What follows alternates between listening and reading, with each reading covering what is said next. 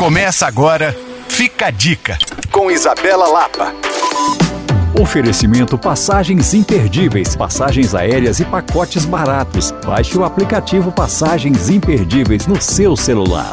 Vem aí a quinta edição do evento Vem pra BH, que nos dias 11, 12, 18 e 19 de março promoverá quatro roteiros turísticos que incluem tour fotográfico pelo centro da cidade com o objetivo de conhecer as obras de Oscar Niemeyer, inclui uma trilha até o Mirante da Mata, no Parque das Mangabeiras, um roteiro gastronômico pelos três cafés mais tradicionais da cidade e um passeio rico em história pelo circuito cultural da Praça da Liberdade. A ideia é que toda a programação seja repleta não só de informações, mas também de experiências. Os tours vão contar com especialistas nas mais diversas áreas e o objetivo é real não apenas de trazer turistas, mas de proporcionar aos belo-horizontinos uma conexão nova com a cidade. Para participar da programação, você pode acessar o site turismodeminas.com.br barra vem para BH.